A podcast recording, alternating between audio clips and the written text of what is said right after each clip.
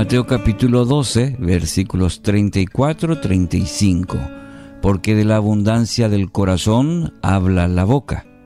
El hombre bueno, del buen tesoro del corazón saca buenas cosas. Y el hombre malo, del mal tesoro saca malas cosas. Título de la reflexión de la abundancia del corazón. Quien ya tiene unos cuantos años de vida sabe que las palabras que hablamos tienen un tremendo potencial. Pueden ser el medio por el cual bendecimos a aquellos que están a nuestro alrededor. La palabra justa, eh, la palabra hablada en el momento oportuno puede devolverle el ánimo al que está angustiado, deprimido, sin fuerzas. Con palabras edificamos, confrontamos, exhortamos, corregimos, eh, formamos vidas a través de las palabras. Como también tampoco desconocemos el poder destructivo de las palabras. Conocemos personas que han sido sistemáticamente, por ejemplo, avergonzadas por las palabras de amigos, inclusive de, padres, de compañeros de trabajo. Aunque han sido solamente palabras, lo que han escuchado han dejado profundas huellas en sus vidas. Mm, han marcado sus vidas negativamente por las palabras recibidas. Por todo esto, mi querido oyente, la vida nos ha enseñado que debemos ser cautelosos a la hora de hablar. Aunque muchas veces la lengua es la que más se resiste a ser disciplinada. Y el libro de Santiago habla mucho sobre este tema de la lengua.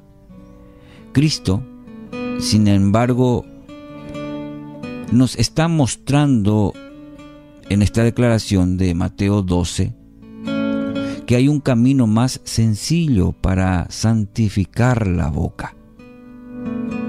La lengua, en un sentido, solamente ya es la vocera de lo que tenemos almacenado en el corazón.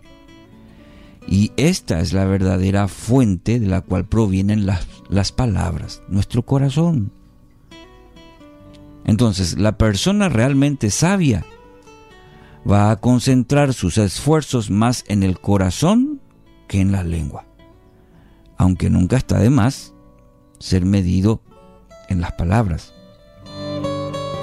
Cuando hablamos aquello que es incorrecto, no estamos haciendo más que revelar lo que está en nuestro interior. Lo vuelvo a repetir porque es un principio, un concepto muy importante. Cuando hablamos aquello que es incorrecto, lo que estamos haciendo es revelando lo que hay en nuestro corazón, en nuestro interior.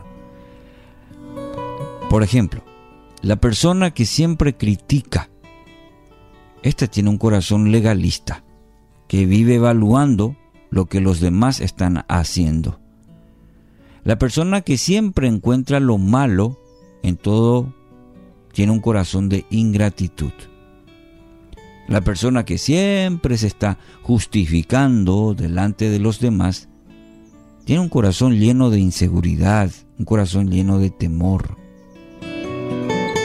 La persona cuya conversación siempre gira en torno del dinero es una persona en cuyo corazón se ha instalado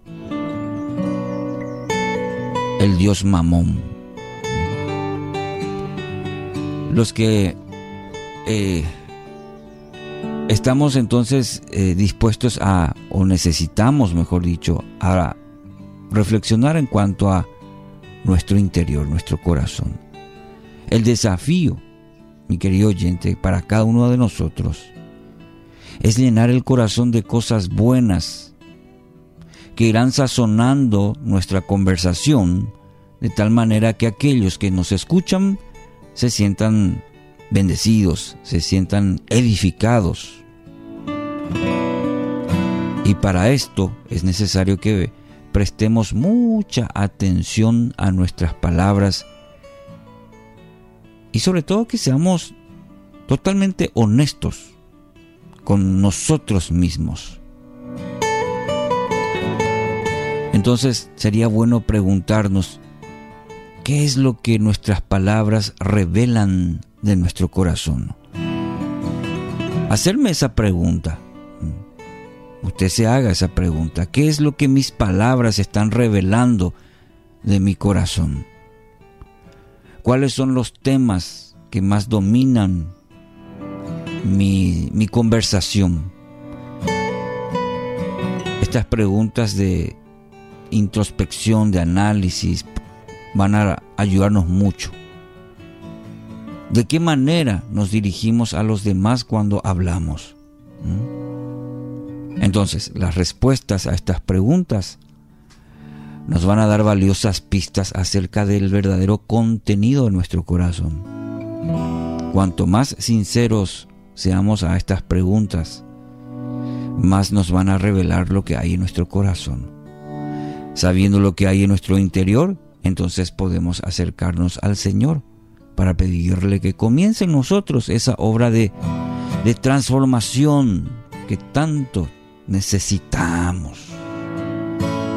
Al identificar y confesar lo malo, el Señor entonces tiene la maravillosa oportunidad de comenzar a depositar en nosotros lo que es bueno y lo que es justo. Mientras no lo hagamos, mi querido oyente, va a ser complicado el tema. Así que esta reflexión y este pasaje nos ayude. Santiago 1:21, por lo cual desechando toda inmundicia y abundancia de malicia, recibid con mansedumbre la palabra implantada, la cual puede salvar, dice el texto, vuestras almas. Que así sea, en el nombre de Jesús.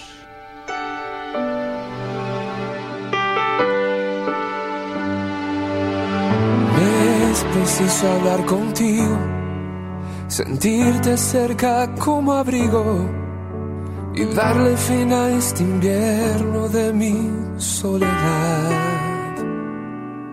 Fui un ciego desapercibido, un tonto mal agradecido, aquel que dio la espalda y nunca quiso escuchar. No, no el mismo que ahora busca sin poder hallar. Palabras que digan lo siento, palabras de arrepentimiento, palabras para demostrarte que me equivoqué.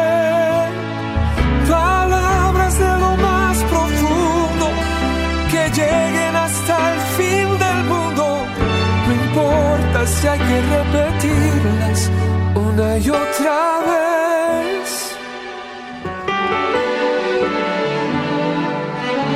No sé qué estaba yo pensando, tan lejos que me fui buscando.